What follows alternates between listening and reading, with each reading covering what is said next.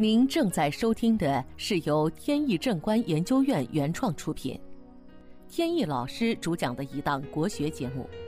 这里以真实案例的形式，摒弃晦涩难懂的书本理论，力求呈现一堂不一样的文化讲座。最近啊，有朋友问，说现在啊，有很多这个法师啊，能够做法事。通过一场法事呢，这个能有很大的作用，能够求财的得财，求姻缘的得姻缘，有的呢还能治病。说呢，您能不能帮我做一个法事，然后哎，达到这个目的？这个呢，我得明确告诉大家，我这儿呢从来没有做过法事。也没有用法事帮别人消灾解难的这么一种业务。说到这个法事啊，其实它是源自于宗教，道教啊、佛教啊都有法事，它有各种的功效吧。具体呢，大家可以关注宗教方面的一些知识。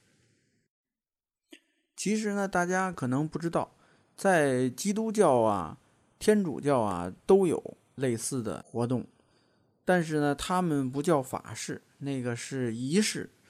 当然，它的这个功能呢，可能略有不同，但是原理是一样，都是呃人呢跟神建立沟通的这么一种机制。还有朋友问呢，说这个有用符咒来消灾解难，或者是求什么事情的。那么您这里能不能做？这个呢也是重申一下，呃，我这儿呢没有这种业务。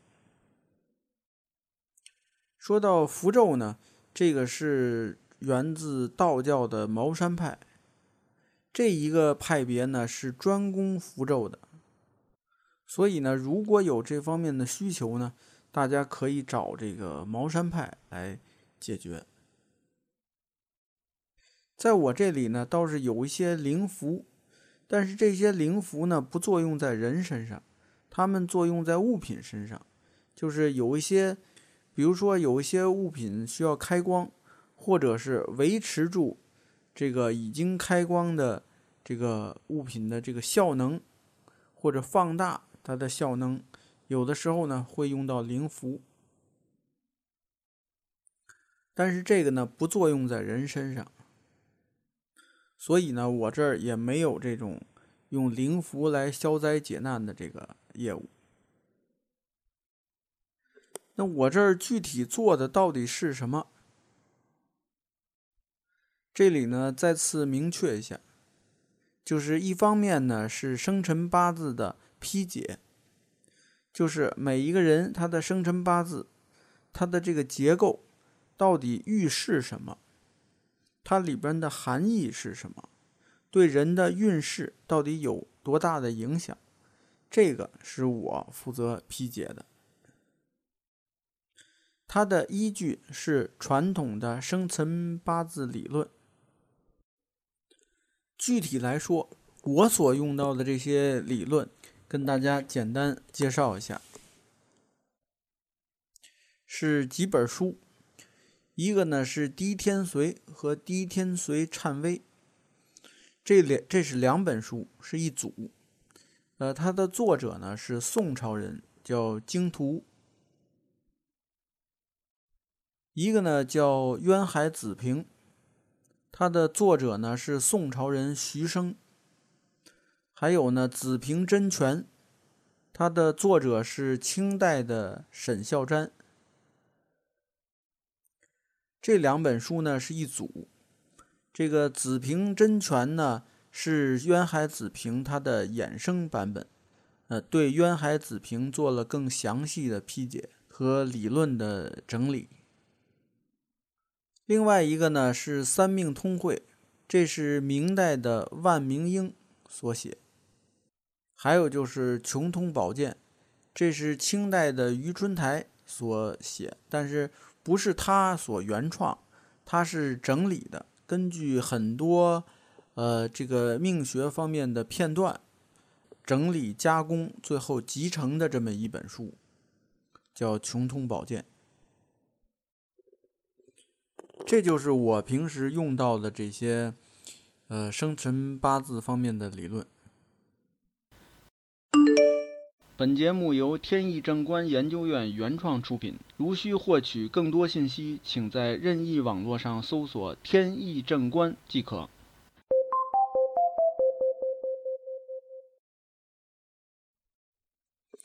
呃，这些书呢，都是在《四库全书》里边的，就是清代乾隆年间这个纪晓岚啊，他主持呃编纂的这个大型的类书，这个《四库全书》。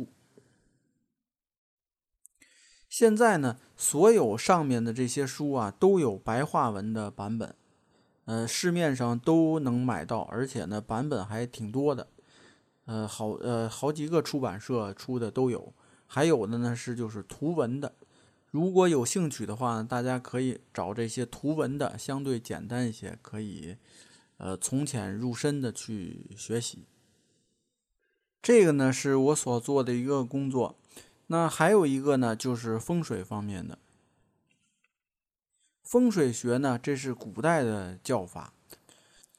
其实现在呢，在这个大学呀、高校里边都有研究，呃，可以叫做风水。当然呢，大学里边没有这个名词，他们叫呢人居环境。所以说呢，风水学就是人居环境学。就是人生活在这个空间当中，不管你的家里边这个小环境，还是你出到户外，呃，感受这种自然的环境、小区的环境，这个呢，其实都是跟人有关的。为什么说同样一个居家环境，或者同样一个小区的环境，有的人就特别受不了，就说这个小区太差了，这个家里也太差了。可是有的人就说没事儿，挺好的呀。所以说呢，这就是人居环境的因人而异的这个性质。这个呢，就是我们风水学研究的方向。从这里呢，还可以得出一个结论，就是风水啊和命学和八字啊不是一回事儿。当然，你要说联系有没有，那一定是有的，因为八字啊是坐在人身上的，它是完全的每一个人每一个人的个性化的。那么风水刚才说了，它也是个性化的，你认为好，他就认为不好，那当然是个性的。所以既然是都是个性的话，它当然是有联系的了。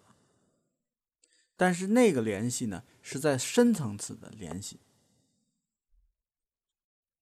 而并不是某些人理解的，说风水就是算命，风水就是命学，这是不对的。那么风水学的这个理论都有哪些呢？比如说最早的呢有《黄帝宅经》，跟《黄帝内经》啊其实是一类的性质，这也是《四库全书》里边收录的。这个呢。具体是谁的作者已经不可考了，因为它太早了，大概是在这个汉朝以前就已经出现了。这个《黄帝宅经》，简称《宅经》。那其次呢是藏书，呃，下葬的葬，安葬的葬。这个作者呢是东晋时期的郭璞。然后呢，就到唐朝。唐朝的这个风水著作比较多，呃呃，因为唐朝呢有一个著名的人物，叫做杨云松，这个人就写了很多著作。所以现在呢，有一个风水学里边比较大的门派，专门研究形式风水。这个门派呢就叫杨公风水，指的就是杨云松。他的著作呢，比如有这个《汉龙经》《仪龙经》和《天域经》，以及这个《八宅明镜》。这里边呢，这个《汉龙经》《仪龙经》和《天域经》呢，都是形式风水；这《八宅明镜》呢，是理气风水。再有呢，还有一个唐朝人叫曾文灿，他写的叫《青囊序》，这也是形式风水的。还有宋朝人呢，蔡无定，他的作品呢叫《发微论》，也是形式风水。还有呢，就是一位清朝人叫沈竹人，他的作品呢叫《沈氏悬空学》。除了这个《沈氏悬空学》没在《四库全书》里边，其他刚才说的这些书都在《四库全书》里。《四库全书》呢是中华民族宝贵的文化遗产。呃，还有一个小问题，也一并呢在这儿呃澄清一下，就是有朋友问呢，说在外边啊经常有这个，就是比如不管说微博呀，还是公众号啊等等的，这些呢，呃上去一联系，呃联系完了呢，呃好像呢聊得挺热闹。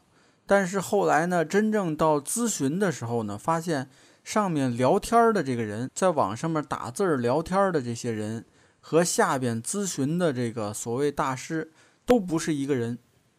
那么这个天意老师在微信啊、微博呀这公众号上的天意老师，跟这个实际咨询的是不是一个人呢？这个大家可以放心，这个完全都是一个人。实在不放心的话，咨询的时候可以要求我语音，这是没问题的。所以呢，这个请放心。那么好，今天呢时间关系，咱们就不讲案例了，案例呢留到下一期再分享。好，今天的节目呢到此结束。这档国学文化节目由天意正观原创出品，天意老师播讲。感谢大家收听，我们下次节目再见。